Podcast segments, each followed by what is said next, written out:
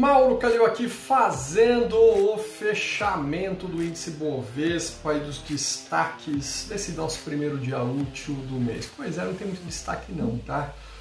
O mercado fechou em alta, porém abaixo dos 120 mil pontos pelo segundo dia. Isso pode exigir um pouquinho de cautela dos investidores. Os investidores, na verdade, já estão num ritmo de desaceleração, de verificar aquela coisa, estão precificando a alta dos juros básicos, da tal da Selic, tá?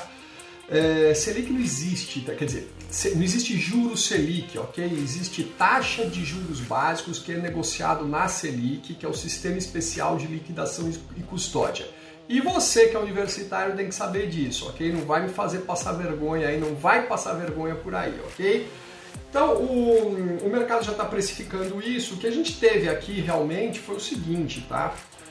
Um, a gente teve muita realização das empresas ligadas às commodities, tá? E outro que a gente viu, outro ramo aí que a gente viu de demanda foram as empresas, né, os, os bancos e todas as empresas, shopping centers e tal, que podem ser beneficiadas mais rapidamente com a reabertura da economia, do comércio, do final do lockdown.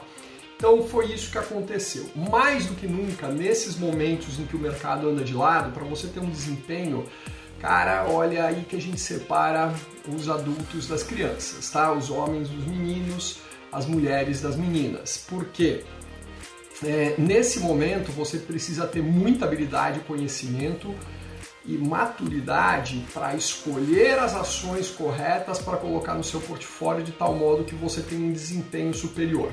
Isso não é para qualquer um. Precisa estudar, precisa saber o que está fazendo.